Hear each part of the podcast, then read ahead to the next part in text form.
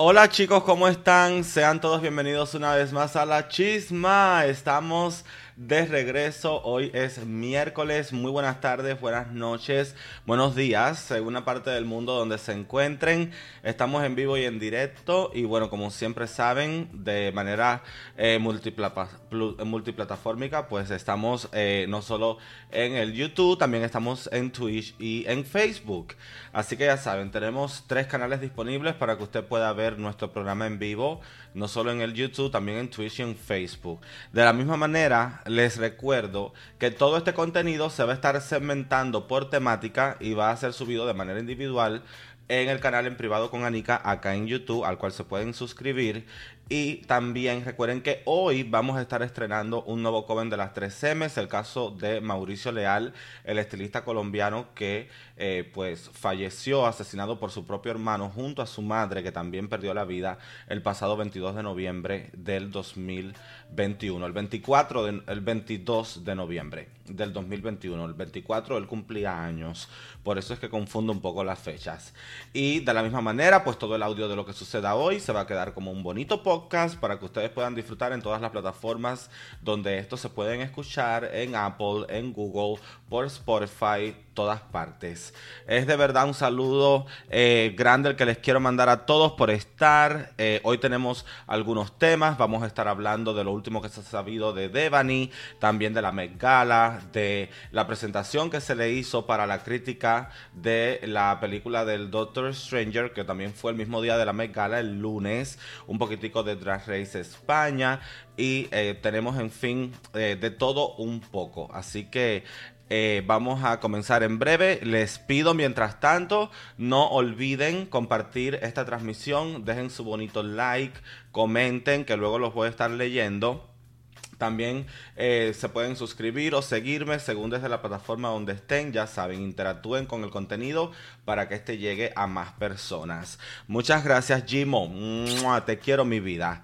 Y bueno, vamos a comenzar con el pasado domingo. El pasado domingo, señores, salió un nuevo episodio de Drag Race España. La temporada va que vuela, me parece que fue literal casi ayer que comenzó. Marica, y es como que ya es que ya se está casi que terminando. Y es como, no sé por qué pero la verdad en este episodio sí se dio creo que un giro total a lo que ya veníamos viendo. Llevábamos algunas semanas donde ya estaba todo como que demasiado, casi como que aburrido, un poco tonto. Pero este episodio sí se me hace que levantó un poco el evento. Si tú te fijas, creo que en general, sí, este episodio último pudo creo que salvar un poco el relajo que se venía armando en las últimas semanas con la segunda temporada. Y la verdad, aunque siempre hubo una que otra pendeja que hizo pura mierda en la pasarela, en general creo que todas hicieron muy buen trabajo. Cada quien presentó sus tres looks. Algunos estuvieron de hecho en modo de historia. Sé que Drag Setlas lo hizo en modo de historia, eh, relacionado uno con otro. También sé que... Eh, Sharon lo trabajó en el mismo estilo, había una correlación entre todos, fue de verdad algo muy bonito, muy inteligente.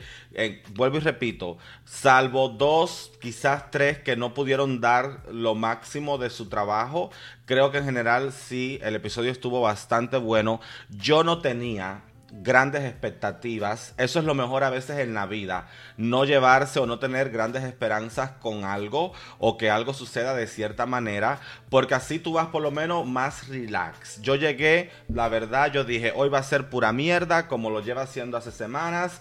Hoy seguro que esto va a ser un, un desbarajuste. Yo no tenía muchas esperanzas también porque ustedes saben que en España hay buenas dragas que animan, conducen, hasta cantan, pero la moda no es necesariamente un forte para ellas allá. Y sí me sorprendió, creo que de verdad, más que nada por eso, porque llegué sin ningún tipo de expectativa, no tenía esperanza de nada bueno y salí bien servida, mi amor. La verdad que sí. Muy feliz, ganó el episodio Drag Setla, se me hizo súper bien merecido porque de verdad que sus looks fueron muy épicos, muy icónicos y sí me tuvieron temblando un poco hasta el final porque tiraron tantas flores algunas que yo dije, bueno, ¿cuál de todas va a ser la que gana? Y de verdad, pues muy feliz, gracias a Dios, ya el diamante se fue a que lo pulieran porque necesita pulir ese, ese diamante. Ese diamante está todavía en bruto y sí necesita pulirse un poco. A mí la verdad, la actitud, la personalidad de la señora no me caía bien, la sentía muy arrogante, de una manera pasivo-agresiva. A mí nunca me gustó, nunca conecté con ella, ni por el hecho de que fuéramos latinas, ni por el hecho de que está como inmigrante, como un grupo que también ha sido de cierta manera, eh, digamos, como que de minoría, al menos dentro de España. No encima, encima de que por su color de piel, que me imagino haya sido algún, en algún momento un problema para ella estando por allá, y encima también, pues, segmentada como parte de la comunidad LGBT es como que sí se pone un poco, digamos, como que difícil para ella, ¿no? Quizás las cosas que puede haber pasado en su vida, pero aún así es como que, no sé, creo de que no hemos podido conectar por la razón que ya les comento, que la hemos visto en cámara un poquito como tú sabes, como autosuficiente, un poquito así arrogante, pendeja. Y no sé, la verdad, yo esperaba de hace muchas semanas que ya ella se hubiese ido, creo que mucho duró. Y nada, pero bueno, a todo puerco le llega su 31 de diciembre, ya la señora está fuera, cada vez quedan menos personas. Y vamos entonces a ver quién es la próxima. Yo temblé, marica, en la silla. Yo me cagaba de miedo ese día, el domingo, porque cuando yo vi a Estrella en el bottom, yo dije, no, ya, valió madre. Porque yo amo a Estrella. Estrella es la que está llevando todo el peso del programa en la espalda. Y la verdad me encanta. Me encanta su personalidad, me encanta su autoestima, su seguridad. Me encanta lo que hace, lo que dice, cómo se proyecta. Todo, todo lo de Estrella a mí la verdad me está gustando. No es muy limpia, quizás en moda, pero igual creo que lo que le falta en limpieza en cuanto a sus propuestas de moda, en cuanto a su estilo, pues lo rebasa con esa gran personalidad que tiene. Yo la quiero ver en la final, yo la quiero ver luchando esa corona, Dios permita y llegue. Yo creo que para mí mi top 3, la verdad, vendría siendo ya casi que la barbuda porque la veo muy intocable, la veo muy perra. Creo que la barbuda, Sharon obviamente, que yo sé que va a ganar, esta señora va a ganar a huevo. Y Estrella, ese para mí es mi top 3. Yo creo que Yurigi ya está ya drenada, no, no la veo con fuerzas. Marina es otra que me viene dando hueva hace mucho tiempo. Le están vendiendo un personaje con el que ella no, no, la vida real, ella no, no tiene. La señora está flaca, seca, delgada, pero eso no, eso no lo hace necesariamente una modelo, no lo hace necesariamente una experta en moda. La señora sale con puro trapo. Lo que pasa que como tú la ves tan extremadamente alta y delgada, pues obviamente todo lo que se ponga le va a lucir. ¿Tú me entiendes? Todo lo que ella se ponga le va a lucir. Ahora, ¿es necesariamente moda? ¿Es necesariamente algo que impone? No. La señora, lo que pasa que desde su privilegio estético puede salvar y vender lo que sea. Darle una servilleta y la puta te la va a vender de millones. Pero la verdad, a mí ella no me da esa moda que ella en su cabeza piensa que tiene. No se lo veo y la verdad que vamos a ver porque ya ahora cada vez queda, queda ya cada vez menos gente y se está ya cerrando el cerco. Recuerden que esto sale todos los domingos. Eh, lo estamos viendo por YouNow a las 2 de la tarde en vivo. Así que si ustedes quieren acompañarnos, pueden estar con nosotros todos los domingos a las 2 de la tarde por YouNow para poderlo ver en vivo, como hacemos pues desde que empezó literal la temporada. También ya están al fin anunciando, al fin ya están anunciando, señores, que eh, va a comenzar Tracy's Motel. Eh, ustedes saben que, bueno, casi que todo este último año Tracy ha estado en Palm Spring grabando esta serie documental.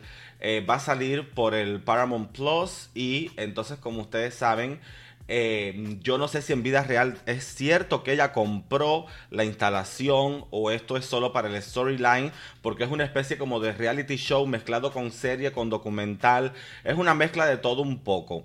Entonces yo no sé si de verdad Tracy compró la propiedad o si solo se está usando para todo lo que tiene que ver, pues, eh, como que el guion. Pero lo que supuestamente vamos a ver es a Tracy comprando la propiedad, llegando, renovándolo, porque el lugar estaba hecho mierda. El lugar sí existe, sí es un lugar real que ha estado de toda la vida ahí en Palm Spring, que es este pueblo caluroso, rico, amigable, muy gay friendly. Le dicen la ciudad gay de California aunque no viven tantos gays, más que, más que nada yo, yo visité, más que nada lo que viven son como que viejitos, pero es verdad que ya sea o no el pueblo gay, como mucha gente le conoce, sí son muy amigables, sí hay ciertos gays, pero más que gay lo que hay es viejos. Pero bueno, así le llaman a Palm Spring. De hecho, ahí es donde Bianca de Río tiene su, su casa, la que compró, eh, que es un sendo casón inmenso y bello. Y bueno, pues entonces Tracy llegó, renovó todo, tuvo que hacerlo desde cero prácticamente. Y creo que todo ese proceso de renovación es lo que se va a ver. Eh, ya anunciaron que creo que empieza, eh, creo que es el 3 de junio. No quiero asegurar con fechas porque siempre ando cagándola con las fechas pero creo que lo anunciaron para el día 3 de junio, si mal no recuerdo. Y también lo van a pasar por el Paramount Plus, por donde mismo va a estar saliendo All Star 7.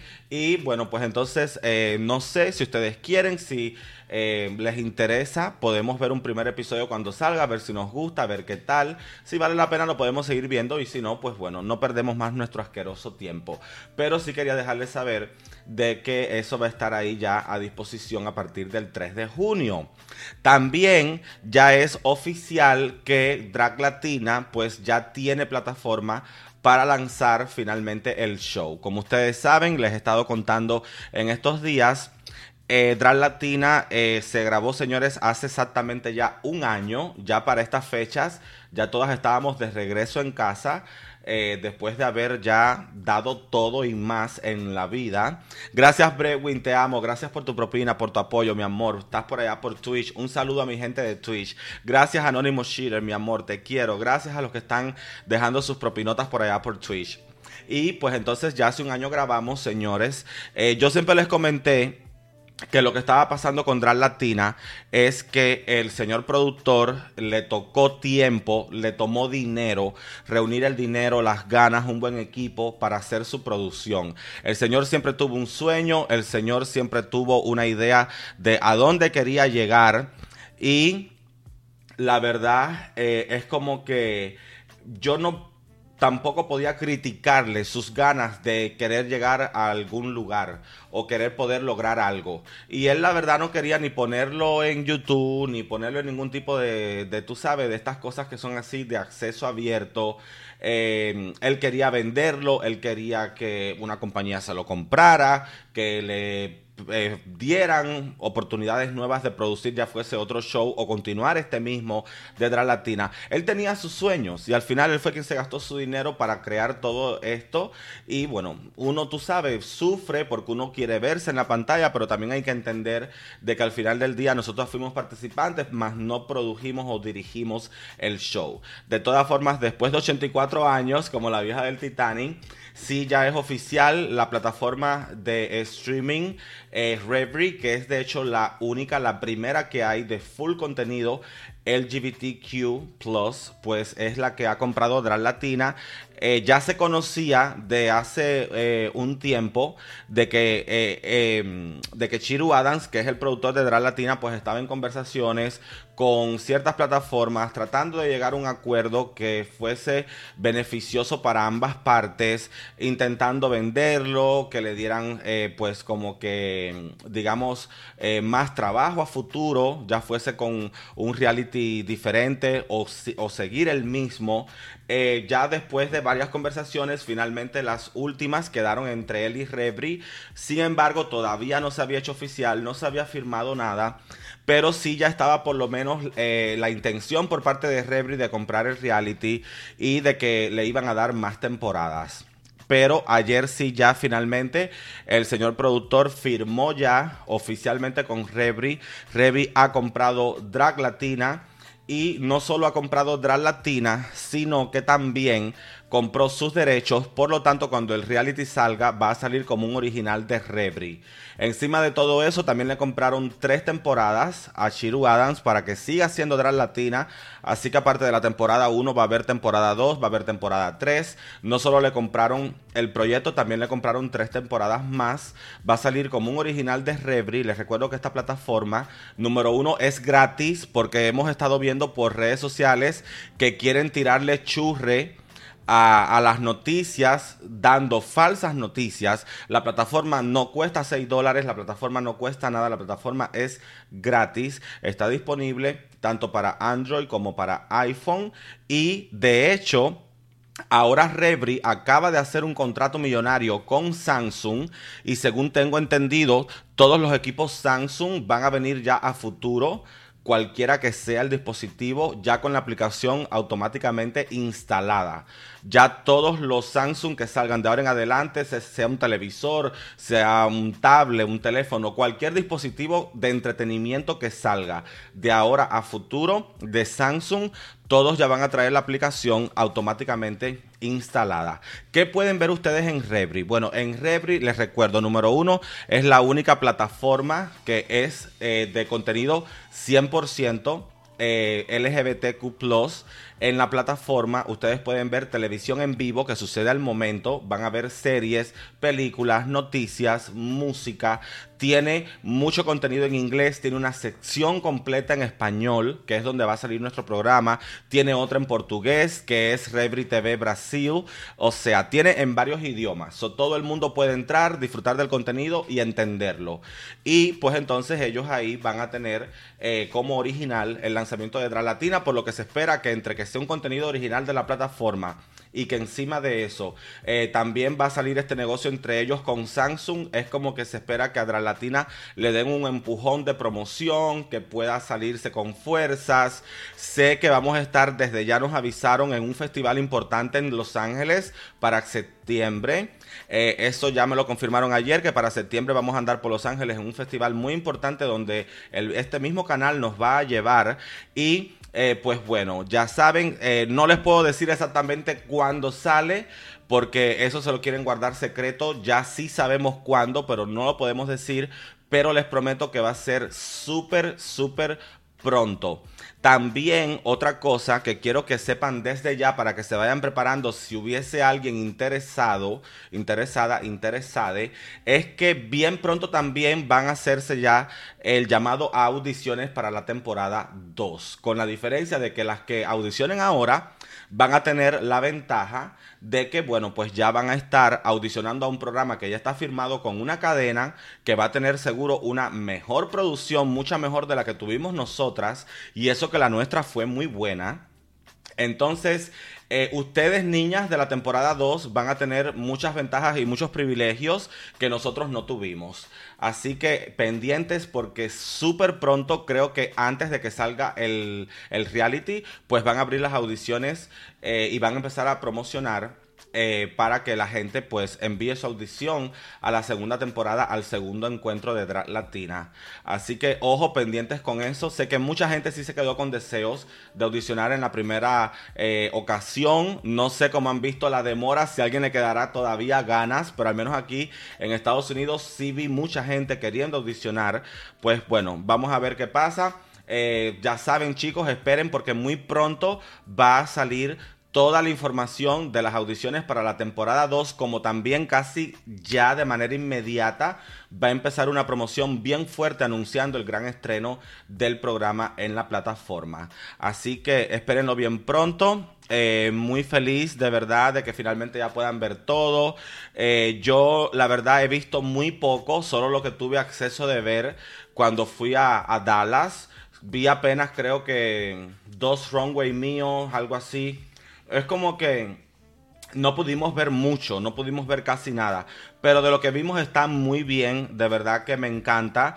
Y eh, espero que como mismo yo la pasé genial y lo disfruté mucho, así puedan también ustedes disfrutarlo cuando finalmente salga. Vayan a apoyar a todas estas plataformas. Recuerden que igual pueden suscribirse al canal de Drag Latina en YouTube. Quizás ellos suban ahí contenido adicional o cosas que a lo mejor quedaron fuera del programa o algunos segmentos exclusivos o algo. Yo espero que eh, suban, que para lo que utilicen el canal de YouTube, la aplicación de Rebri, recuerden que es gratis, no les cuesta nada, ya la pueden ir bajando y así usted se puede ir familiarizando con la plataforma, cómo utilizarla, cómo ver el contenido, pueden disfrutar. El contenido que tiene es bueno. Yo la tenía desde hace mucho antes de saber de que Latina había sido comprado por ella.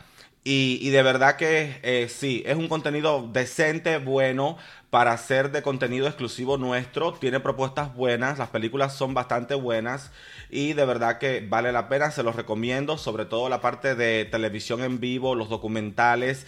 Tiene de verdad... Eh, un contenido muy educativo, muy instructivo, más allá de entretener también, ¿no? Así que ya se la pueden ir bajando si quieren, así se pueden ir ya familiarizando. Apúrense, bájensela ya, porque esto casi que se viene. se escribe Rebri, se escribe Rebri. R-E-V-R-Y. Así que eh, ya saben. Yo, eh, Anika, ¿habrá drama o está bien mes tu temporada? Bueno, de mis recuerdos, sí te puedo decir que sí hay mucho drama. De mis recuerdos, sí te puedo decir que sí hay mucho drama, pero tengo miedo porque en el espacio que se hizo en Twitter, el productor de su propia boca dijo de que muchos de estos momentos fuertes se habían decidido dejar fuera porque ellos no querían vender un programa con odio o con cizaña o tú sabes. Eh, entonces no sé por fin qué va a pasar. Yo sí te puedo decir que sí hubo de verdad mucha mierda de la buena, sí hubo de verdad mucha salpicadera de diarrea por las paredes, pero no sé si finalmente eso queda en el último corte eh, o si, no sé, la verdad, ¿qué te puedo decir? ¿Qué te puedo decir? Eh, si por mí fuera, yo quisiera que lo dejaran todo. Jimo, mi amor, gracias por tu propina, mi amor. Te quiero con esos euros. Pestañea si eres finalista. Ay, me quedo muerta. Y si me entienden, es como que... La verdad, sí tengo grandes recuerdos. No se preocupen si salen o no salen. Yo me voy a encargar de que salgan. No se preocupen igual si salen o no salen, yo me voy a encargar de que salgan porque yo sí me acuerdo de todo y cuando refresque mi memoria, porque sí he olvidado muchas cosas, cuando refresque mi memoria que el programa salga y lo esté viendo y tal, yo les prometo que cosa que pasó, que no haya salido, yo se las voy a contar. Este va a ser el canal de la verdad. claro, todo, todo se los voy a contar. No se preocupen, les prometo que sí, que todo se los voy a contar. Si dejan algo afuera, yo se los voy a contar. Se los prometo. No se preocupen, mi amor. Igual mi contrato ya terminó. Así que Chiru ya puedo abrir la boca. Ay, no, mentira, que después se asustan. Oye, no. Pero no, o sea, sí mi contrato sí se terminó. Lo que yo no tengo nada malo que decir. Eh, tú sabes, yo no tengo ahora que venir a estar ripeando porque al final lo poco que yo tuve de inconformidad, ya lo he hablado muchas veces, nunca fue un secreto, pero no es mucho. En general me la pasé bien, fue una experiencia que volviera a hacer una y otra vez y de verdad que sí cambió mi vida. Me demostró muchas cosas, eh, pude de verdad tener un momento que para mí fue eh, casi que, te lo juro, fundamental eh, en, mi vida para ese momento del año, pasando por enfermedades previo al programa, mucha depresión, mucha ansiedad. Ir allí de verdad que fue un reseteo. Una vez que yo grabé Dras Latina, mi vida dio un cambio de verdad literal así. Comenzaron los viajes, fui a lugares donde nunca había ido, me llamaban a trabajar hasta donde ni me lo imaginaba y miren todo lo que he estado pasando desde que Espero que ahora una vez que salga, pues todo cambie mucho a mejor, no a peor. Pero bueno, en fin, igual ya, señores, ya pasó un año, ya yo me hice mi ropa, grabé el programa, di lo que di y ni modo. Ahora lo que queda es que viene para el futuro, que eso es lo que importa. Así que ya saben, bájense en Rebri la aplicación está totalmente gratis, pueden ir disfrutando de ella, familiarícense con la aplicación y muy pronto va a salir primeramente las audiciones para la temporada 2 de Drag Latina, pero también ya de una vez el gran estreno del programa como un original de Rebri. Muy pronto eh, disponible. Ya no puedo decir, se me sale casi la pinche fecha. Déjame cambiar el tema. ¿Qué más tenemos? Eh, vamos a ver en el chat. Eh, dicen que en la latina Ninel no se sintió en una primera temporada. Ay, me meo. La Pepo siempre viene aquí. Y bueno, vamos a seguir con las informaciones. Señores, el lunes resulta que Marvel hizo finalmente la proyección para la crítica de eh, la última película de, eh, de, Marvel, que va a ser el Doctor Strangers, ¿verdad? Eh, señores, yo se los tengo que decir que yo no me puedo esperar esta pinche película. Yo creo de que esta película va a ser una película, señores, que va a marcar un antes y un después. A mí se me hace que Marvel, si hay algo que le quedaba por demostrar, eso ya va a quedar sentado, puesto sobre la mesa con esta película. Ustedes saben que las producciones de Marvel, la verdad es que el público siempre las recibe muy bien, unas mejores que otras. No es que ahora tampoco todo lo que Marvel saque sea un éxito. Bueno, aunque sí lo es. o sea, todo lo que Marvel hace sí es exitoso. La gente lo consume, la gente se vive por todo lo que saque Marvel. Pero es cierto que hay contenido de Marvel que la gente disfruta más que otro. Pero eh, al final, el público lo apoye o no, la crítica sí siempre es un poquito más incisiva cuando sale algo nuevo de Marvel. Y normalmente es como que la crítica no siempre ha sido tan benevolente con lo que saca Marvel. ¿Cuál es la gran diferencia con Doctor Stranger? Que, señores, la crítica salió anonadada. La crítica salió anonadada. La gente todos los reporteros, los periodistas, los especializados en este tema, historiadores del arte, toda la gente que fue a la proyección de este gran estreno exclusivo de esta premier salieron con la boca cuadrada. Muchos de ellos ya estuvieron de hecho compartiendo sus primeras impresiones sobre la película y de verdad que si la crítica ha salido con ese tipo de comentario, acerca del filme, yo me imagino que el público va a morir. Yo comúnmente no voy al cine, pero esta creo que sí la voy a ir a ver al cine. Sola me imagino que iré porque, bueno, a ver si mi tío quiere ir conmigo porque la verdad, eh, tú sabes, la vida de uno es así solitaria, pero la película eh, sí la voy a ir a ver al cine, señores, de verdad que solo por así tenerles em, una idea, les recuerdo que aquí va a salir de nuevo La Bruja Escarlata, ¿se acuerdan de la serie de Wanda Visión? O sea, casi que la continuidad de la serie de WandaVision va a seguir aquí en esta película, además de que, bueno, va a tener ya personajes originales u otros que han estado en otras películas de Marvel. Recuerden que todo esto es como un multiverso, pero sí dicen que la actuación de Elizabeth Olsen ha sido muy buena en esta película, que es un personaje muy fuerte y la verdad entonces es como que se viene, de hecho, como lo han estado anunciando, el terror más fuerte nunca antes visto en una película del multiverso de eh, Marvel. Y la verdad que te lo juro que no, no puedo esperar. Para que tengan una idea, les voy a estar contando algunas de las cositas que han dicho ya algunos críticos. Por ejemplo, Mal Ronk dice, es la película de Marvel más increíble jamás realizada. Cada escena es más impactante que la anterior. Marvel Studios demuestra que no tiene miedo a superar todos los límites imaginables. La franquicia de Strange está completamente desatada. Por otra parte, Eric Davis, otro crítico que hace eh, crítica especializada para prensa, dijo que Doctor Strange es de lejos la película de Marvel más espeluznante, retorcida, alocada, inquietante y aterradora. Definitivamente trae el ambiente de terror de Sam Raimi. La música de Danny Elfman encaja perfectamente con el tono extraño y misterioso de la película.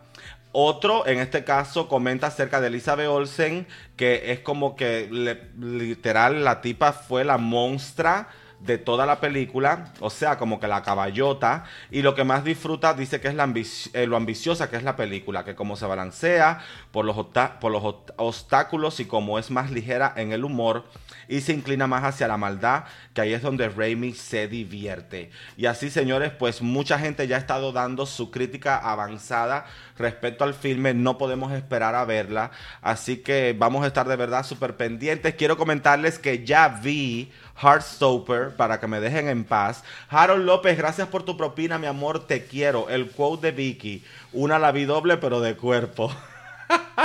Vive de renta libre en mi mente. Un beso a Nicaneño. Ay, la paca. La paca la van a arrastrar por ese comentario. Obviamente. Como les estaba diciendo, pues nada, señores, resulta que eh, como les iba comentando, eh, se me fue. Me acabo de quedar en el aire. Ya vi Heartstoppers. Yo tengo que trabajar con un guion. Yo necesito un pinche guion. Eh, Heartstoppers, finalmente la vi. Después de que tanto ustedes me atacaran, me obligaran, me hicieran a huevo. Señores, ya la vi. Tenían razón. La serie sí está hermosa. Si alguien aún no la ha visto, vaya a Netflix, pirateala pero tienen que verla porque de verdad que yo te lo juro que yo lo veo desde este punto de vista. La serie no es una gran producción, no es la gran cosa. Las actuaciones tampoco no son, digamos, que las más espectaculares, salvo el niñito protagonista pelirrojo, que yo sí considero de que él sí hizo de verdad un papel muy bueno. Y la serie lo bueno que tiene es que, mira, si tú eres una vieja cañampúa como yo, calva, gorda y vieja, es algo que te va a servir, yo creo, como que un poquitico de terapia, porque es como que te vas a inmiscuir en la historia y ver toda esta belleza dentro de la narrativa es como que tú a ti mismo te vas a decir, wow, esa pude ser yo, esa pudo ser mi historia, así pude haber yo tenido mi adolescencia, mi etapa clave, difícil de la vida. Es como que yo siento que si tú estás ya en una edad como la mía, te puede servir a sanar, por decirle de alguna manera, y si estás en una etapa joven, viviendo en estos momentos ese tipo de experiencia, pues te va a ayudar para identificarte, para poder quizás tratar de comparar tu situación con un existente, porque lo que pasa en la serie no es muy lejano de una realidad que sí es factible. Y la verdad siento que incluso si estás en generaciones más pequeñas, si tienes eh, tú como padre que puedes estar mirando un hijo que si bien ya sea porque tú ves que a lo mejor eh, está interesado en este tipo de contenido o tú piensas de que tu hijo puede formar parte de la comunidad o tú quieres educar a bien a ese crío tuyo, la serie se la puedes poner porque al final del día también viene siendo muy educativa, te muestra un gran aspecto y, y del espectro también de la comunidad LGBTQ y yo creo que de verdad van a encontrar todo tipo de personajes. Tenemos bisexuales, homosexuales, heterosexuales, tenemos lesbianas, tenemos eh, a la, el personaje trans, a la chica trans, que de hecho en vida real descubrí que era, sí era trans. Resulta que, según tengo entendido, la niña eh, es una famosa TikToker que de las redes sociales, pues miren, ahí está, terminó en la actuación, mi amor. Y es una chica trans que ha compartido todo su proceso, su experiencia en su corta vida, porque es muy joven, prácticamente en redes sociales. Y eh, creo que decían que la directora de la serie quería que cada personaje fuera representado por alguien que en vida real tiene ese tipo de orientación. Así que sí, eh, la chica que hace del personaje de la trans es una chica de experiencias trans en vida real. Eh, creo que todos, creo que en general es como que dicen que todos van representando eh, su eh, orientación sexual en la serie. Es como que los une entre la realidad y la ficción. Y es su eh, identidad de género o su orientación sexual, según tengo entendido. Pero pueden verla, la verdad es corta, es breve, 8 episodios, dura 30 minutos, así que se la pueden disfrutar sin ningún tipo de problemas. Pasando ahora a otro, eh, a otro tipo de información, pues tengo que decirles, Eduardo, mi amor, te quiero. Pásala súper bien en Los Ángeles, hijo mío. Que te diviertas mucho, mi corazón. Tengo que, pasando ya a otro orden de información, decirles que se acuerdan que les había dicho que las Kardashian estaban fajadas con Black China porque Black China las llevó a un juicio, les pidió 100 millones de dólares y le dijo de que tenían que pagarle esta cantidad de dinero porque las Kardashian eh, influyeron para que Black China perdiera trabajo, no les renovaran el reality show que ella hizo aquella primera temporada que como ya les había dicho no fue malo es como que ella acusa al clan Kardashian de la desgracia que ha sido su vida una vez que se separó de Rob, el único hermano varón de esta familia. Pero bueno, el lunes, justo antes de la Met Gala, señores, fue la última parte del juicio. Resulta de que el juez el jurado, ellos pues fallaron a favor de las Kardashian, Black China perdió, no va a haber un peso. Entonces imagínate tú que las Kardashian, pues mi amor, cómo llegaron a la Met Gala con la sonrisa de oreja a oreja. Era así, más felices que nunca. porque recién, de hecho, acababan de salir de la corte donde fallaron a favor de ellas, ellas ganaron, no tienen que darle nada a Black China, no tuvo sustento suficiente. La petición, las pruebas, la evidencia que mostró Black China, se quedó sin un peso. Y así se fueron las putas súper felices a gozar de su Met Gala. Es de hecho la primera vez que todas las Kardashian participan en la Met Gala. Normalmente siempre va Kim o va Kylie o va Kendall, pero en esta ocasión fue también Chloe, fue también la otra, la que es aburrida, es, que ya tantas veces le ha dicho hasta su propia hermana que es aburrida, que a mí también se me quedó en la cabeza que también es una aburrida. Bueno, el punto es que todas fueron. Es primera vez en la historia desde que ellas llevan asistiendo es primera vez que todas eh, participan, porque nunca habían estado todas, siempre había una que otra que no invitaban. Bueno, este año es primera vez que a todas, Courtney, Chloe, en fin. Bueno, es que yo tampoco consumo mucho esas pendejas estafadoras que son todas. Pero es primera vez que todas van, señores. Ese es el punto. Es primera vez que todas van. Ahí estaban felices comiendo perdices. Y nada, pues finalmente fue la Met fue el lunes. Y yo sí me decía, cuando la gente me contaba que iba a salir la Met yo decía, pero espérate un momento. Esta verga no acaba de salir esta verga no la acaban de pasar porque hay otra. Y entonces fue que me di cuenta que es que el año pasado cuando sí va a ser, que siempre creo que es el primer domingo o el primer, es, no, es el primer día de mayo. Ok, so, el, e, este museo, este museo en Nueva York, creo que ellos preparan la Met Gala, creo que es el primer día de mayo cada año, por el tema del virus del coronavirus. Ustedes saben que entonces el año pasado no se hizo, se pospuso, lo terminaron haciendo casi como que antier, básicamente, no literal, pero casi, ustedes saben lo que les digo, en sentido figurado casi que fue antier, la, la última. Y ahora, marica, pa, nos tiran esta de nuevo. Era como el Gilded Age según tengo entendido, seguía siendo como que todo este tema de, lo de la moda, pero con una temática más específica que era lo de Gilded Age, que es esta etapa que hubo en Estados Unidos que comenzó como en los 1700, llegó más o menos como hasta los 1900. Todo este periodo termina, de hecho, cuando eh, explota la guerra civil acá en los Estados Unidos.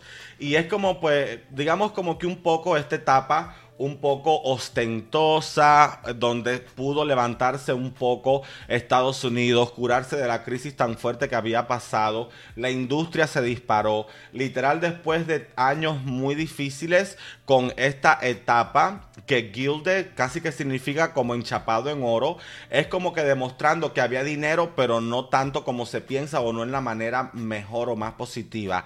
De hecho, la razón por la que creció tanto Estados Unidos en esa etapa fue porque sí, hubo mucho dinero, mucho desarrollo, pero lo que no se sabe es que todo ese crecimiento y todo ese auge económico se debió a las labores y a, todo este abuso excesivo de manera eh, explotativa que sufrían los trabajadores en las clases más bajas. El país lo estaba sacando adelante la gente en condiciones de trabajo eh, ínfimas, casi nulas, y, fue una etapa muy triste, fue una etapa de verdad muy negra, aunque de riquezas para este país. Y más o menos eh, la temática, según el dress code, tenían que llegar básicamente eh, usando lo más blanco posible, lo más claro posible, cosas que respetaran la época.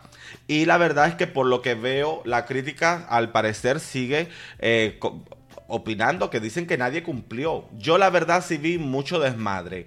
Yo de lo poco que vi, yo no vi la gala, a mí no me importa esa gala, sí busqué fotos y busqué más o menos qué había pasado de importante. Sí vi eh, como que eh, había de verdad cosas muy raras que yo no entendía ni a qué, ni, a qué época eh, pertenecían. Otra cosa que vi es que cada año va menos gente famosa de lo que es el socialité tradicional. Es como que cada año va menos Hollywood, menos gente fuerte en la música o en el cine eh, o en televisión y es más como que de redes sociales. Yo vi puro TikToker, puro YouTuber, puro influencer, yo vi mucha mierda de esta de redes sociales que es válido. Yo soy la primera que trago de esto. Obviamente no a la altura que tragan ellos, pero igual trago de esto. Es válido que a la gente que se dedica a esta profesión le den también oportunidades. De hecho, creo que es una esfera que ya se ha impuesto y no va a ir a ningún lugar, al menos no en el futuro cercano. Pero el punto es que, como quiera que sea, también hay que reconocer que muchos influencers son personas que no tienen una preparación previa, que no fueron a una escuela de arte, que no aprendieron a tocar un instrumento, o que no actúan, que no cantan, que no hacen nada, que es una gente como yo que prende una pinche cámara para hablar verga o hacer una payasada. Entonces, sí creo que hay que también que medir hasta qué tanto se le da acceso a todos estos rubros artísticos a gente que se dedica a este nuevo tipo de mercado, ¿no? Pero sí invitaron mucho TikToker, mucho influencer, aún así, eh, por supuesto, todas las que van todos los años, que si Lady Gaga, Katy Perry, eh, la, la mm, Kim Kardashian, es como que ya se ha hecho muy habitual que siempre es como que esté llegando la misma gente. Eh, creo que la única que faltó fue Rihanna, que la pobre ya debe estar que no podrá ni caminar, debe estar al punto de parir. Creo que si la mujer llega a ir, bota al negrito en la escalera. Yo creo que si la Rihanna llega, vomita al chiquito ahí en la escalera, maricón. Eso no pudo, no pudo. Tú sabes, y eso de que esa negra es fuerte es poderosa, mamá, porque ella es de estas de verdad bien ampona. Esa mujer, si tú ves la foto, ella anda caminando por la calle con el panzón, los pantalones a punta de bollo, y tú la ves a ella ahí súper icónica, sin importarle nada. Pa. Yo le veo la barriga muy grande.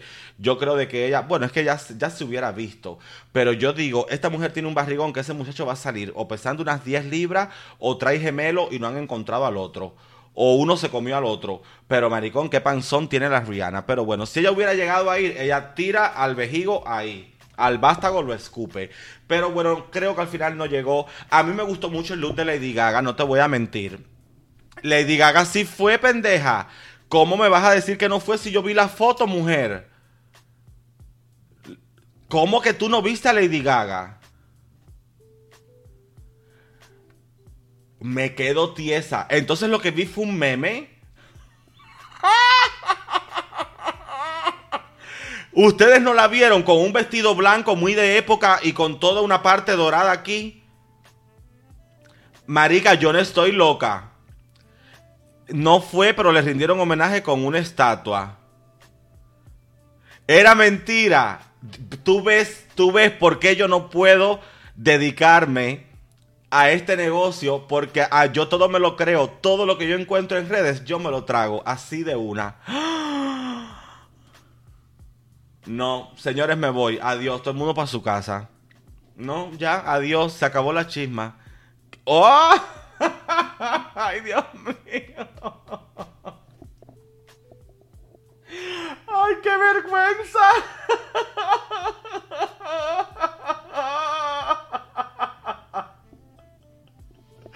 ¡Ay, qué vergüenza! Yo diciendo que era mi favorita.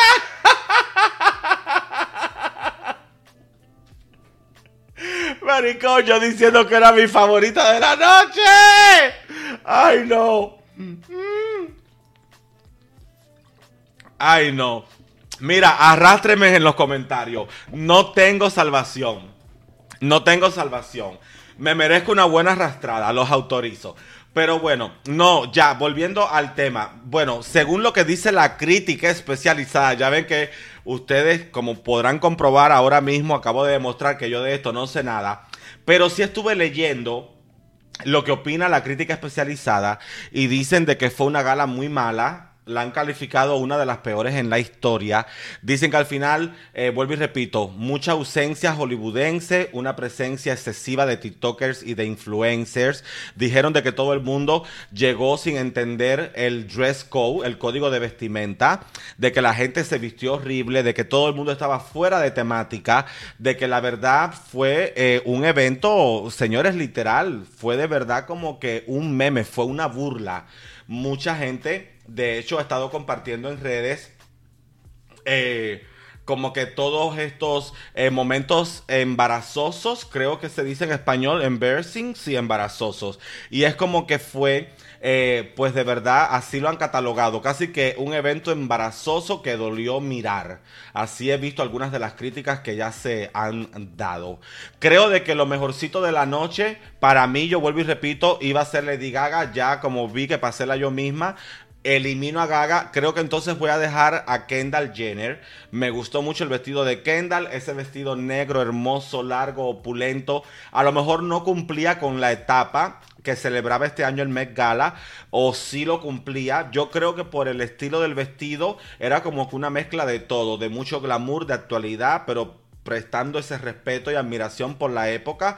Para mí de verdad es como que el look de Kendall para mí sí fue muy bueno. A mí me súper encantó. Yo la vi hermosa, la vi de millones. Odié el de Kylie. En contrario a, Kendall, a, Kendall. En contrario a Kendall, yo creo que de verdad que el de Kylie a mí no me gustó mucho. Eh, no le hallé sentido. Puedo entender el mensaje a donde se quiso llegar, la idea pero aún así no se me no, es algo que yo me quisiera poner, ¿sí me entiende? Igual tampoco voy a caber, pero bueno, si hubiese una talla para mí, creo que algo así no me pondría. Creo que es un año más en que los hombres, a mi parecer, casi que van mejores, más elegantes y más llamativos que las propias mujeres. Este niño, hermano Ríos, el español, señores, ese niño llegó con un look tan bello. Y lo que más me gusta de la Met Gala con los hombres, tú sabes que es lo que más a mí me gusta es que yo considero que la Met Gala es un evento donde los diseñadores y las grandes casas explotan para jugar un poco con la sexualidad de los machos, de los varones, de los, de los masculinos. Es como que eh, los de verdad es como que les rompen el machismo, rompen ese patriarcado. Es como que siempre para la Met Gala las casas de diseño tratan de sacarle un lado más femenino a los invitados, a los chicos. Y a mí eso me encantó. Yo de verdad creo que, eh, vuelvo y repito, los hombres fueron muy elegantes, tenían presencia. Me gustó mucho más ver algo sencillo, elegante y que cumpla de un hombre y no ver una mujer que salga con estas ropas que no tienen sentido, que parezcan puro trapo. Y de verdad que yo, por ejemplo, de lo que vi, me gustó mucho. Ya te digo lo de Manu Ríos. Tenía como que cierto estilo a transparencias, en una tela muy llamativa, se veía sexy, el color, un negro intenso, brilloso, que le reflejaba también mucho en la cara, los ojos aquellos bellos. Ya te digo, era como que una onda, ¿qué es esto? Es un hombre, es una mujer, es una mezcla de lo mejor de ambos mundos. Es algo muy provocativo, me gusta, me gusta que jueguen de esa manera, de verdad que sí. Y bueno, Bad Bunny para mí estaba bien ridículo. Yo era una mezcla de quinceañera en Arizona en droga. Pero nada, en general, señores, otro zafarrancho más. Yo la verdad cada año entiendo menos este programa. Yo creo de que las ediciones con las que él se hizo famoso, este desfile, esta gala benéfica, yo creo que con las ediciones que se hizo famoso, eh, son los que siempre van a quedar y pasar a los anales de la historia. Pero a mí la verdad te lo juro que yo Mm, no le veo sentido esta verga. Esto, ¿qué, qué, verga fue esto? Algo que sí me gustó, eh, pero sí ha traído mucha controversia, fue el dichoso tema de Kim Kardashian, que si ustedes eh, ya sabrán, pues ella utilizó, según dicen, yo a todas estas no tengo por qué creérmelo. Porque puede ser todo, pues, algo inventado, una historia inventada. Pero según dicen, es el vestido original que utilizó Marilyn Monroe cuando le cantó en el 62 el Happy Birthday a eh, John Kennedy a John F. Kennedy. Dicen de que ese es el vestido original, el que utilizó Marilyn. Ese vestido todo el mundo lo conoce, ha pasado a los anales de la historia porque ese video de ella cantando el Happy Birthday todo el mundo lo ha visto. Las fotos que hay, está hasta en un museo el pinche vestido. Entonces, si la gente lo identifica. El vestido, la verdad, eh, no es una gran obra de arte, pero bueno, por lo menos el vestido eh, se mantiene, sigue intacto. Es un vestido bonito, aunque no tenga nada del otro mundo es como un mesh simple, color nude, empedrado. Eh, en fin, yo la verdad eh, no sé si realmente sería. Ella jura de que ese sí es el video. Eh, perdón, que ese sí es el vestido. Ella jura y perjura de que ese sí es el vestido, el original. De hecho, ella contó que después que ella hizo el runway, ella de hecho se cambió de ropa eso lo leí, que ella había comentado que después que acabó, tú sabes, lo de la llegada, la escalera y tal, una vez que entró ya a las instalaciones como tal, bajo techo ya, ella se fue a quitar el vestido, se lo retiró porque tenía miedo a romperlo, a rasgarlo, a dañarlo. Entonces ella prefirió quitárselo para poder pasar bien el resto de la velada y se lo prefirió quitar. So, no tuvo toda la noche el vestido. Llegó con él, lo paseó por la escalera y se lo quitó porque no lo quería dañar. También confesó que esto ha molestado a mucha gente porque dicen de que está incitando a provocar anorexia y todos estos desórdenes alimenticios. También comentó que había perdido 16 libras para poder caber en el vestido y no es el hecho de perder las 16 libras lo que más ha impactado es que ella dice lo rápido que las bajó. Ella aseguró que lo hizo en tres semanas. Yo sí sé que muy rápido tú sí puedes perder unas 10 libras.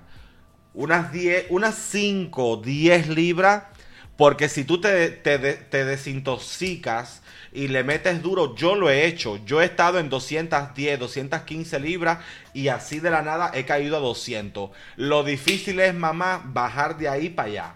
Lo difícil es de ahí para allá. Yo creo que estas primeras libritas siempre es muy fácil, pero yo he estado en dieta, he hecho ejercicio y sí te digo, hay un tramito en el que tú bajas así, rapidísimo y luego hay uno en el que te estancas que mi amor no hay forma humana que bajes ni media pulgada de, grasa. Pero bueno, el punto es que ella dice que en solo tres semanas bajó las 16 libras. Eh, yo la verdad sí la vi muy delgada. No sé ustedes qué piensan. Yo sí la vi chupada, huesuda. La cara se le veía así chupada, chupada, maricón. Ella se veía de la cara chupada. El huesero que tenía aquí en el pecho, los brazos los tenía súper así, delgadito. Yo la vi maltratada. Yo la verdad, esta no es la King que yo conozco. Yo sí la vi de verdad eh, muy delgada. Lo que pasa es que como tiene el cuerpazo este hecho a golpe de silicón, siempre se va a ver curvilínea, pero sí estaba, a mi parecer, extremadamente delgada. También es la primera aparición pública que al final hace con Pete Davidson. Yo la verdad no entiendo estos gustos de esta mujer. Kenji West a mí sí se me hace un hombre guapo, lástima que esté tan loco. Yo de Kenji lo que le puedo a ella quizás reclamar es lo loco que estaba el marido, pero si era un hombre guapo, pero este niño es loco y feo. El Pete es loco y feo. Entonces, yo la verdad, yo no entiendo. Es como que entonces lo esconden, lo esconden, lo esconden. Al final era un secreto a voces. Aquí todo el mundo sabe que Kim Kardashian lleva meses cogiéndose a Pete Davidson. Eso todo el mundo lo sabe. Eh, ¿Tú me entiendes? De hecho, también sabe eh, que el, el el Kenji West anda loquísimo de hace rato. Eh, está como que amenazando al chiquito, diciendo que lo va a golpear, que le va a tirar un poco de gente para arriba, que cuando lo coge en la calle le va a explotar la cara. Porque ya Kenji West había dejado eh, conocer a la gente de hace mucho tiempo de que Pete Davidson se estaba cogiendo a King. Cuando King fue a hacer el Saturday Night Live, ¿se acuerdan? Cuando King fue a hacer el Saturday Night Live, ella parece que ahí oficialmente conoció a Pete, no primera vez, ya ellos se conocían porque ya King yo creo que había ido antes al programa, lo que nunca había conducido el programa. Pero ya ellos se conocían y entonces pues parece que ahí, tú sabes, eh, King con su pecho destrozado, recién separada de Kanji en el proceso de divorcio, tú sabes que a veces cuando uno está triste, así deprimida, una necesita una buena acogida. Entonces a lo mejor el Pi se lo ofreció. Yo no sé qué le ven la gente a este hombre. la Ariana Grande, bueno, la Ariana Grande casi que yo digo que casi que lo utilizó. Yo creo que lo de él con Ariana fue algo mediático, pero igual Ariana por lo menos lo votó rápido. Ariana se lo cogió, se lo comió y lo desechó. Igual a mí nunca me gustó ese hombre para Ariana, no me gusta para King, la verdad. Yo siento de que él es un niño grande, es un hombre que no acaba de crecer, que no tiene los pies de verdad puestos sobre la tierra. A mí, eh, a mí la verdad te lo juro que a mí el Pete eh, a mí la verdad, eh, a mí el Pete este no, no me da confianza. Él tiene un problema muy serio con droga. Eso no es secreto. Él lo ha hablado abiertamente. Él lo ha hablado abiertamente. Este niño tiene una adicción seria con las drogas, todavía vive, quizás ya no, hasta lo último que supe, aún de la fama y aún ganando millones en Saturday Night Live, sigue viviendo en el sótano del apartamento de la madre en New York. Su papá murió en las Torres Gemelas en septiembre 11, a lo mejor por eso el chico está tan traumado, pero sí es eh, una persona que crece en edad, pero no en cabeza. Bueno, depende de la que hablemos. pero, ¿sabes lo que te digo? Y, a mí no me gusta, no me gusta. Él de hecho está hasta, eh, eh, no sé si curándose o ya se la curó, pero él andaba hasta infectado con una transmisión, con una enfermedad de transmisión sexual. Aún así se tatuó las iniciales de Kim Kardashian de todos sus hijos. Por eso es que Kanye West también anda bien atacado diciendo te voy a partir la madre, te voy a dar saoco con la tumbadora. Pero el punto es que si a pesar de que él se está curando o todavía tiene una eh, eh, enfermedad de transmisión sexual, aún así, él se está cogiendo a Kim, a lo mejor hasta se la pegó, se acaba de hacer también ese tatuaje cuando se supone de que no se lo debería ni haber hecho, encima de que por su salud, también es desde el punto de vista de que él es el noviecito, él es el noviecito de Kim Kardashian, él no es el marido, él no está con ella casado así como que oficialmente. ¿Tú me entiendes? Entonces, yo a mí se me hace sí como que un poco fuerte de que si tú no estás casado conmigo, si tú no eres mi marido, si tú y yo nos podemos dejar mañana, ¿qué verga haces tú tatuándome las iniciales de mis hijos y mía? ¿Sí me entiendes? ¿Qué verga haces tú esculpiendo, dejando de por vida en tu cuerpo, tatuándote la inicial de mi nombre y de todos mis hijos? No, maricón, no. Yo corro. A mí me pasa eso y yo corro. Te lo juro, si a mí me pasa eso, si yo conozco hoy un hombre y al mes está tatuando el nombre mío, de Mioki, de León, de mi tío, de mi mamá y de mi abuela, yo corro, yo corro, pido un pasaje para la luna sin regreso. Yo corro, te lo juro. Y es verdad que los tiene, es verdad que los tiene. ¿Entiende? Pero bueno, el punto es que eh, ya al final de todo este tema, el punto es que al fin ya lo reconocen, lo hacen público. Es primera vez que ya ellos van oficialmente como pareja a un evento, aunque ya hay fotos de ellos en restaurantes, en playas, por donde quiera. Pero bueno, qué bueno que el Met Gala fue el momento que Kim escogió para ya oficializar ante el mundo de que ella está empatada con este chico, que yo lo adoro, me cae muy bien, lo disfruto mucho en Saturday Night Live, pero yo no considero de que ese es el hombre que una mujer como Kim Kardashian necesita a su lado.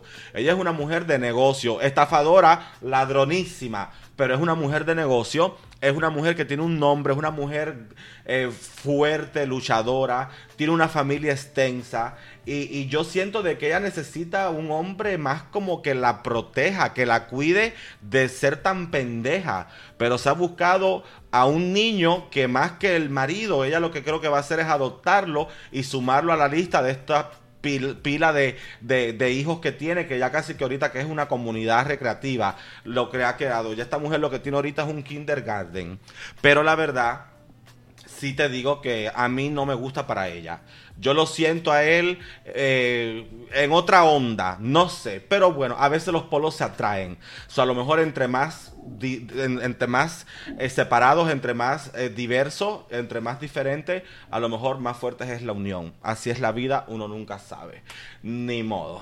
Pero bueno, vámonos entonces ahora con nuestro último tema, señores. Y es todo lo último de eh, que ha salido referente al caso de Devani Escobar. Como ustedes saben, ya yo hice en el Coven de las 3 M's eh, todo lo referente a la historia de Devani.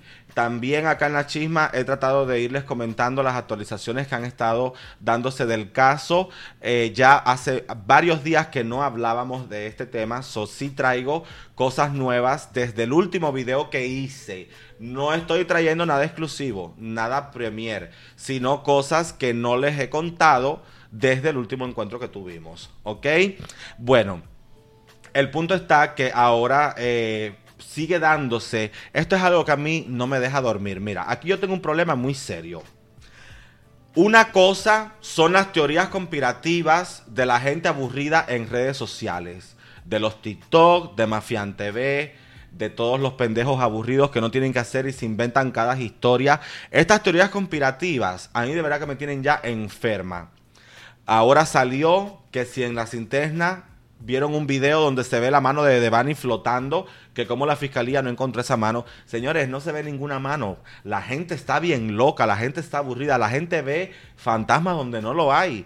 Yo vi el video para atrás y para adelante, para adelante y para atrás, por todos los ángulos, le bajé, le subí, lo edité para ver si... Señores, no hay ninguna mano. ¿Por qué la gente inventa tanto? Luego la gente sacando también otro video de una ventanita, que hay una hora específica en la que se ve una sombra y ya diciendo de que sí le estaban persiguiendo. ¿Se acuerdan que les dije del video que había salido que se ve una persona montándose a un auto que se detiene en la carretera, que la gente decía que era de Evany? En fin, a mí estas teorías conspirativas me cagan el palo. Yo entiendo que es mucha gente con ganas de comer, inventando cuentos de donde no hay. Pero ¿sabes lo que sí me preocupa? Cuando las diferencias son entre la familia y la fiscalía. Una cosa son las una cosa una cosa son las teorías conspirativas y la gente loca que se inventa mierda en redes sociales que podemos entender si tú tienes mucho aburrimiento en tu vida, tú puedes creer de que la mano de, de Devani estaba en la cinterna, pero si tú eres una gente que razona, te das cuenta de que es que la gente está enferma, está obsesionada. Pero una cosa diferente es buscar eh, contenido de esto basura, de pura teoría, y una cosa es que sí preocupa. Es como que este contenido basura, ya lo vimos, sabemos que es mierda, que es mentira, gente buscando su minuto de atención. Pero ¿saben lo que es preocupante, señores? Cuando las diferencias se dan entre la fiscalía y la familia. Porque aquí no estamos hablando de un video de YouTube pendejo donde una pendeja sale a querer coger sus cinco minutos de fama. Estamos hablando de diferencias entre los mayores involucrados de momento oficialmente con el caso, como es en estas circunstancias la familia representada mediáticamente por el padre y la fiscalía o las autoridades, que en este caso ustedes saben que pues la fiscalía es una fiscalía nueva, es una fiscal que representa eh, en estos momentos el caso que viene cubriéndolo por la parte de feminicidios. Recuerden que cambiaron de la que había originalmente, del equipo que había originalmente. Y es lo que a mí me preocupa. Por ejemplo, esta fiscal, la señora Griselda, que es la que está llevando el caso actualmente, ella literal dijo en televisión de que a, a Devani no se le había hecho en ningún momento una segunda necropsia, una segunda autopsia. Ella dice, lo dijo con su boca, que yo lo vi en la televisión. Ella dice de que a Nevani solo se le ha hecho una necropsia, una sola autopsia, y había ahí en ese momento un representante de la familia independiente que estaba analizando, que estaba mirando todo lo que se hacía, pero que en ningún momento ha habido dos autopsias, ni va a haber dos autopsias y que solo ha sido una y punto. Entonces, el padre sale por su parte y el padre dice de que sí le hizo una segunda autopsia, de que él pagó una autopsia independiente, de que ya se le hizo y de que arrojó muchas diferencias. Entonces yo digo, porque las entrevistas se han dado literal, señores, en menos de un día de diferencia. La Griselda la entrevistaron hoy y el padre salió, digamos que mañana. Entonces yo digo, ¿cómo puede haber este tipo de malentendido? O, de versiones diferentes en algo tan serio como es la representación de la fiscal y la representación familiar. Eso es lo que a mí no me deja dormir. Eso sí es lo que a mí me da miedo. A mí no me da miedo un video pendejo de TikTok diciendo de que la mano de, de estaba en el pozo. A mí lo que me da miedo es cómo se contradicen las mismas gentes que supuestamente están unidas para encontrar una resolución a este caso. Si sigue así como va, señores, esto no lo van a resolver nunca si sigue como va, esto no lo van a resolver nunca. Porque yo puedo entender que la gente se invente mil cuentos en la calle, pero maricón, que la fiscal y la familia estén dando versiones totalmente distintas sobre el mismo hecho. Porque, señores, la fiscal lo dijo, no ha habido ni habrá una segunda necropsia. Y el padre a huevo dice que sí la hubo y de que sí encontró mucho, que de hecho eh, él dice, ya hablando de este tema de, la autopsia, de la segunda, que sí fue muy diferente de la que hizo la fiscalía, de que su investigador, eh, la persona que él contrató para hacerla, encontró más de 13 diferencias que no aparecieron en la original, en la primera que se efectuó. El Señor dice también de que entre los descubrimientos sigue estando pues toda esta disyuntiva de cómo pudo ser posible de que Devani apareciese sin los zapatos Converse puestos, que no hace sentido. Y también, pues bueno, dicen que descubrieron algunos moretones en la cara, golpes en otras áreas de los que no se había hablado. Otra cosa que también yo vi que era como que muy diferente entre una parte y otra es que la señora fiscal ella aseguró, oye aquel como ronca, Dios mío, mira que se lo dije, no me eches a perder la grabación del video. Entonces, otra cosa que también causó eh, mucha diferencia es que eh, la fiscal dijo también en este programa de televisión de que no se le podía hacer una prueba toxicológica a Devani porque ella no tenía sangre en el cuerpo.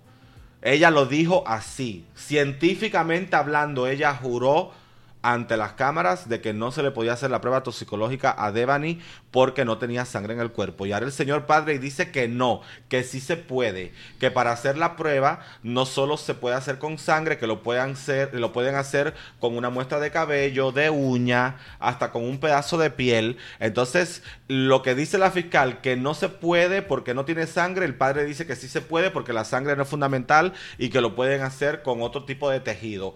Entonces, eso es lo que a mí me va preocupando en este caso, que ni los supuestos aliados que están trabajando por resolver y descubrir qué ha pasado aquí estén, señores, en canales tan distintos. A mí no me hace sentido. A mí no me hace sentido. Eso es lo que a mí me da miedo. Eso sí me da miedo. Entonces al final igual el Señor dijo que hágase o no la prueba. Igual él confía de que su hija no hacía drogas de que su hija no tenía problema de drogas.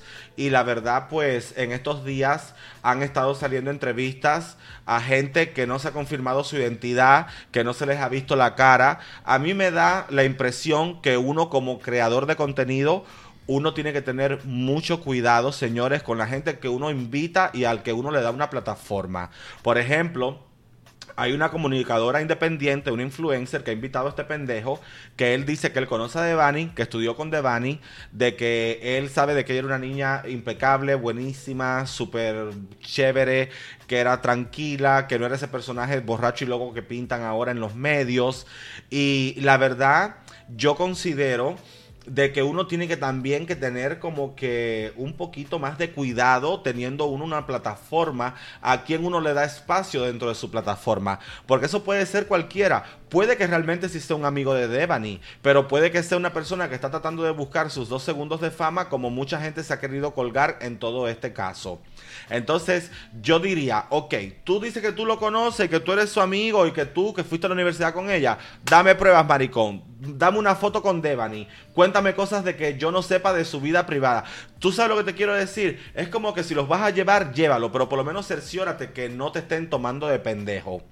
También como ustedes recordarán, eh, yo les había comentado a ustedes del dichoso carro que se detiene, que lo descubrieron a las casi a las 6 de la mañana eh, y que se ve que alguien se monta. Bueno, a la fiscal le preguntaron sobre si ya tenían conocimiento de ese momento del video. Ella dijo que sí, de que ellos también se habían dado cuenta. De hecho, la señora aseguró que todas las personas aparecidas en cada video, en cada momento, tanto fuera o dentro de automóviles, todo lo que queda como parte de, del tiempo cronológicamente hablando, a todo el mundo se le ha entrevistado, se le ha llamado, se le ha solicitado que vayan a declarar. Al final eh, se descubrió de hecho cuando ya examinaron a fondo todo este segmento de video, la persona que se ve acercándose al automóvil, muchos dicen que se montó, yo no vi a nadie montándose, yo vi una persona que se acercó, yo no vi a nadie en ningún momento ingresando al carro, pero yo sí siempre dije, luce como un hombre, pero bueno, todo el mundo decía que no, que sí, que era Devani, en fin, señores, ya es oficial, es un hombre el que se monta al carro, no es Devani, es un hombre entonces eh, lo descubrieron porque hicieron el examen. Aparte de eso, también pues pudieron entrevistar a la persona que manejaba ese automóvil. Eh, le captaron la matrícula, todo por otra toma que había en una cámara. En fin, comunicaron, dieron con él, lo entrevistaron y no, señores, nunca fue Devani. Por lo tanto, el último momento en el que la chica se ve, al menos en evidencia, con, con vida, sigue siendo el que conocíamos desde que todos estos videos reaparecieron a la luz pública. Pero bueno. Pasando a otro tema, ustedes recordarán que Mafian pues fue uno de ellos de los que dijo de que, oye, estás roncando. Ay, Dios mío, yo me tengo que ir a hacer mi trabajo, no sé, por un parque. Bueno, como les estaba diciendo, eh, ay Dios mío, no puedo, no me concentro, te lo juro. Oye, para allá. Y no, eso es a las 7 de la noche, ok, pero mi amor, eso es de que se levanta, se acaba de levantar, un ejemplo, a las 8 de la mañana y ya a las 8 y media está, roncando. Para mí que tú me estás enfermo, te lo juro, esto no es normal. Pero bueno, ay, mi madre se pone cada vez más alto. ¡Despierta!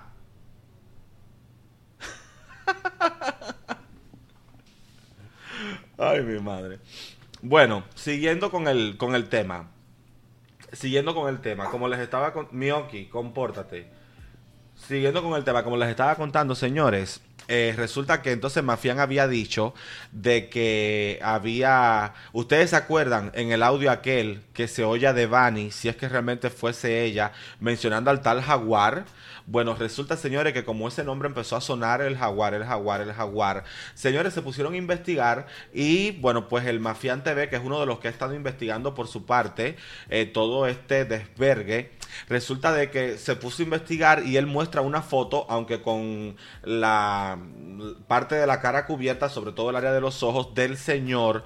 Resulta que supuestamente él anuncia de que este hombre se llama Gustavo Soto y la gente lo empezó a buscar, descubrieron las redes del tipo. Señores, resulta que el tipo, él dice que él no es el jaguar, él eh, lo descubrieron, la gente le empezó a atacar, le empezaron a decir asesino, ¿qué hiciste con Devani? Bueno, le cayeron tanto arriba de que él tuvo que ir a hacer un video a TikTok donde él dice de que le han hecho perder trabajo, porque para mí que él está medio loco, dice que es actor, que él vive acá en Estados Unidos, de que él ha hecho trabajo en Hollywood y todo. Uno de estos bien volado, tú sabes, la marihuana lo tiene bien loco. Entonces, él dice de que a él no le dicen el jaguar, de que él eh, sí se llama Gustavo Soto, pero que no le dicen el jaguar, que nunca le han dicho el jaguar, que él no reconoce o identifica por qué le dijesen así, y él lo niega todo.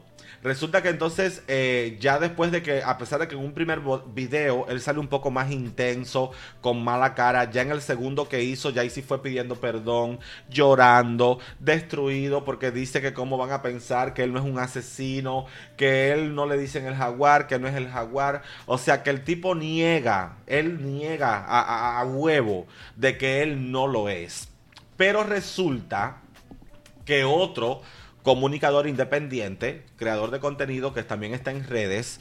Resulta que en medio de un programa en vivo que él estaba haciendo, entonces lo llama una muchacha y le dice de que ella tiene información del caso muy importante. Ella como que le escribe.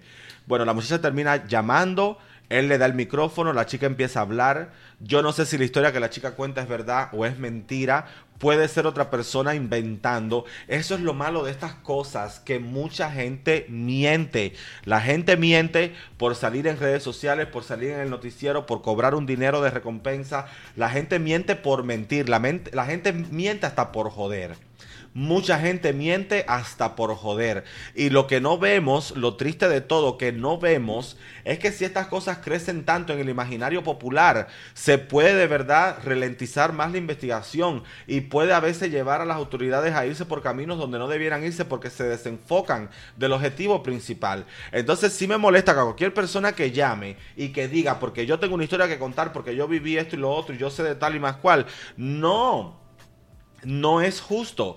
Entonces, esta pendeja llamó, según ella dice que es prostituta, de que ella eh, es de Ciudad de México, creo que dijo, pero que ella se fue a trabajar a Monterrey, a putear por Monterrey, y resulta de que ella dice que ella tiene pruebas, ella tiene conocimiento, ella tiene la seguridad, la interesa, la confianza de que Gustavo Soto está mintiendo y él sí es el jaguar.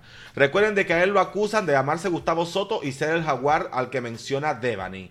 Bueno, él sale y dice que él no es ningún jaguar, que él no mató a Devani, que él no le hizo nada, que él no la conoce y que él no es el jaguar. Entonces ahora sale esta muchacha y dice de que él sí es el jaguar, de que ella lo conoce, que cuando ella fue a putear de Ciudad de México a Monterrey, él de hecho la contrató, le pagó servicio. Ella llega a verse con él. Así lo identificaron a él el resto de la pandillita del grupo, como él también se identificó como el jaguar. Y de hecho le sacó, dice ella, una pistola y la amenazó de que la iba a matar si no se iba. Es como que ellos parece que manejan digamos que la putería en esa zona de Nuevo León y entonces no quería que la chiquita fuera a hacer su trabajo ahí a Nuevo León. Entonces eh, él le dijo, mira, te voy a dar incluso un dinero, creo que le ofreció, creo que fueron como 10 mil o 20 mil pesos para que ella de hecho se recogiera y se fuera a la verga de vuelta para CDMX. Y entonces ella dijo de que ella no se iba a ir porque ella quería trabajar, quería hacer su plata y que a pesar de que esos 20 mil sonaban bien, ella sabía que podía hacer mucho más. Pero lo importante es que a mí no me importa si al final ella cogió o no los 20 mil, si este hombre de verdad le dio o no, si le puso o no la pistola en la cabeza. A mí lo que me importa es si de verdad entonces él sí es el jaguar o no es el jaguar. Porque ella dice que sí, que él está mintiendo, de que él sí es ese hombre malo y está haciéndose la víctima. Pero lo que sí sabemos es que no es muy descabellada la idea de que ella está, está presentando toda esta versión que ella ha dado, a pesar de que ella pudiera estar inventando todo o pudiera estarlo sacando de la nada, tampoco es tan descabellado, porque sí se sabe que sí hay varios grupos de estos hombres que manejan este tipo de trata de blancas en algunas ciudades de México. Y de hecho, según tengo entendido, este motel donde Devani apareció, se ha dicho que por años ha sido utilizado como un local para hacer trata de blancas en esa zona. También ha salido ahora una información que revela que en el pasado ya han descubierto mujeres muertas en ese lugar. Se ha asegurado de que al menos dos mujeres pudiesen haber sido encontradas sin vida en esas instalaciones y que de hecho el último caso no fue tan lejano como hace siete años atrás y dicen que sí, que aquí ya esto es tema viejo, que sí ha aparecido en muchas ocasiones mujeres muertas, de que eso ahí es un centro, es como que el epicentro de la trata de blancas en esa zona de, Nuevo León. Y todo eso se está hablando ahora, pero habría, habría que probarlo pienso yo, ¿no? O sea, si ahí de verdad han encontrado mujeres en el pasado, tiene que haber al menos un acta de defunción que diga fulanita perenceja murió en tal lugar en Nuevo León, en el motel, la casilla, lo que, da, lo que sea. ¿Sí me entiende? Tienen que buscar a ver si es cierto que ya en el pasado han fallecido mujeres en ese lugar. Tienen que buscar a ver si hay algún reporte de que ahí eso se ha prestado para tipos de trabajos de estos ilícitos, como por ejemplo eh, el, el no sé cómo se dirá en español, cuando tú, tú sabes, ofreces tu servicio para venderte como puta, y también el tema de que eh, lo utilizan como el epicentro de la trata de blancas en esa zona de Nuevo León. Vamos a ver qué pasa porque la verdad que sí se va enredando esto mucho, sí se va poniendo cada vez más difícil, más complicado. El punto es, señores, de que el tiempo pasa, ahorita casi ya hace un mes que Devani desapareció. Y gracias que al menos este tema se ha hecho viral y una víctima casi que se le está haciendo justicia. Pero ¿qué pasa? Y en esa idea los quiero dejar con las 10 mujeres que desaparecen diario, las que nunca regresan con vida, las que aparecen pero aparecen golpeadas o violadas, las que encuentran muertas. ¿Qué pasa las Devanis que no se hacen virales? ¿Qué pasa con ellas? ¿Sí me entienden?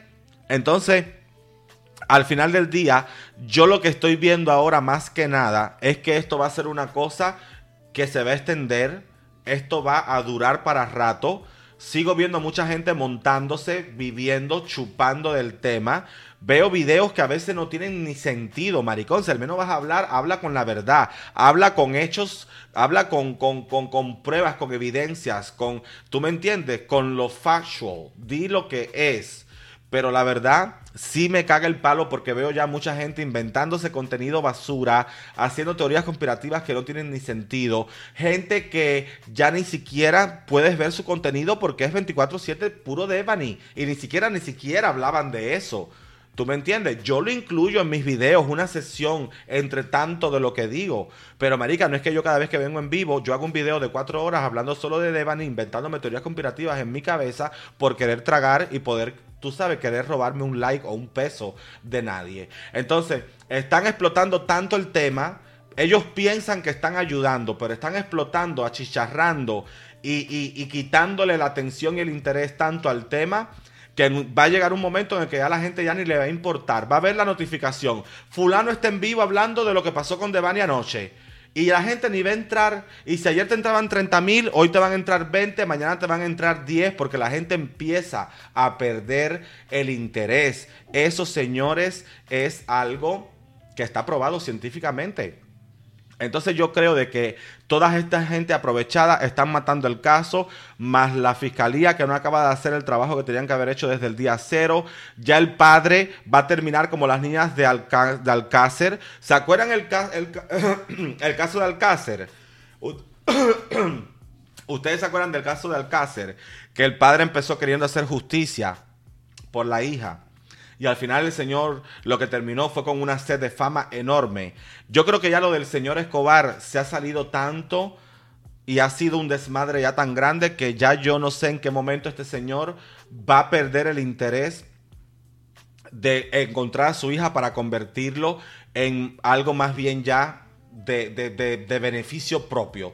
Es lo que, ¿sabes lo que te digo? Porque así empezó el papá, así empezó el papá del caso de las niñas de Alcácer en España Marica, el tipo ahí fajado, voy a llegar a la verdad, voy a llegar a la verdad, voy a llegar a la verdad.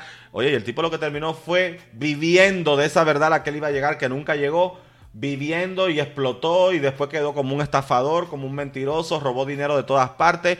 Yo creo de que este señor mejor que trate de hacer menos publicidad y trabajar más a fondo en el caso porque yo hallo que va a llegar un momento que el Señor lamentablemente se le va a ir un poco, creo que el interés por encontrar a la niña, lo que pasó con ella, y se vaya a hacer ya más bien como que en una cosa ya más como que del ego, de lo mediático, de que cómo exploto y vivo de esto. Porque Señor, aunque ustedes no los crean, las mentes van cambiando y esas cosas sí suceden. De verdad, se los juro. Eso pasa. Y si no, tiempo al tiempo. Y un día vendrán y me dirán cuánta razón tú tenías. Y ya verás los libros y las películas y los grandes proyectos. Ya verás todo, todo tiempo al tiempo. Pero bueno, el punto es que por lo menos yo creo de que este caso sí ha tenido, pues eh, creo que al menos a la gente eh, por un buen tiempo interesada pendiente detalle a detalle. Ojalá y se acabe de descubrir finalmente con evidencias, con pruebas de que no se fantasee más si de verdad la mataron o si murió por accidente, pero que ya se diga y que al menos ambas partes queden de acuerdo con todo, que el padre diga acepto esa versión o que la fiscalía acepte la del padre, pero que se... Perdón, mi garganta no me da más, pero que se llegue a un consenso, ¿me entiende? Y lo que sí pido para despedir el video es que ojalá, y lo que a mí me gustara, me gustaría, es que ojalá y todas las desaparecidas que hay allá afuera, ojalá y todas pudieran ser una de Bani, que desaparecen o pierden la vida, pero se les presta atención a su caso. Porque lo triste es que estamos dando toda la fuerza a una víctima, pero nos estamos olvidando que aún así muchas han desaparecido, están hoy, mientras hablamos, desapareciendo y van a desaparecer mañana, pasado, en una semana, en un mes, en un año. Es como que debiéramos hacer por todas lo mismo que hemos hecho por Devani. Porque es triste que estamos dando todas las fuerzas, sobre todo desde la parte emotiva, humana, sentimental para este caso, y nos estamos olvidando de cuántas Devani sin una voz hay allá afuera y ni siquiera se habla de su caso o ni siquiera se le busca resolución a su, a su situación tan seria de como por ejemplo en el caso más específico haber llegado hasta perder la vida. Es triste, es muy triste. Pero bueno, en fin, vamos a ver cómo van las cosas. Gracias señores de verdad por haberme acompañado, los quiero muchísimo. Los amo. Eh, recuerden eh, que todo este contenido va a estar por segmento en el, en el canal de, YouTube de En Privado con Anika. Ahí lo van a poder encontrar. Eh, ya en breve va a estar disponible el caso de Mauricio Leal en el canal del Coven de las 3 M's. Mientras me maquillo, les narro la historia de este estilista colombiano que fue ultimado por su propio hermano en el pasado noviembre del 2021. Más tarde vamos a estar en, en YouNow, vamos a estar mirando cosas y espero que de verdad les guste. Y eh, nada, gracias por haberme acompañado, los quiero mucho, compartan este contenido. Les recuerdo que nos vamos a ver bien pronto. Gracias a toda la gente que estuvo aquí apoyando, comentando, que estuvo pendiente a la transmisión. Recuerden que tenemos una vez a la semana nuestro Conversars, donde ahí leemos cada comentario, cada cosa que ustedes nos dicen. Si quieren dejarme saber qué les pareció este programa o si tienen algo que comentar al respecto, en YouNow podemos hablar más calmadamente del tema. Así que ya los voy a dejar porque ya el tiempo lo tengo pasadísimo. Esto debió de haber durado menos. Eh, hoy no me puedo quedar a leer nada, pero gracias. Yo voy igual a ver el chat en vivo de todo lo que estuvo pasando y contestando algunos de sus palabras. Los quiero mucho, los adoro y espero que de verdad eh, disfruten mucho el resto de su día. Love Janice, muchas gracias mi amor, te quiero. Y de verdad, sí voy a YouNow Gimo, voy más tarde en un rato, después que refresque la voz porque ya no tengo voz. Esto es un trabajo complicado, no se piensen que esto es jamón, hablo mucha mierda. Y nada, señores, los quiero, los adoro y nos vemos entonces muy pronto en un nuevo programa. Cuídense mucho y esperen el Coven a las 8 de la noche en vivo y en directo por mi canal, el Coven de las 3 M. Los quiero muchísimo. En breve, en 25, 30 minutos sale el Coven. Bye, nos vemos mañana o pasado. Chao. Besitos.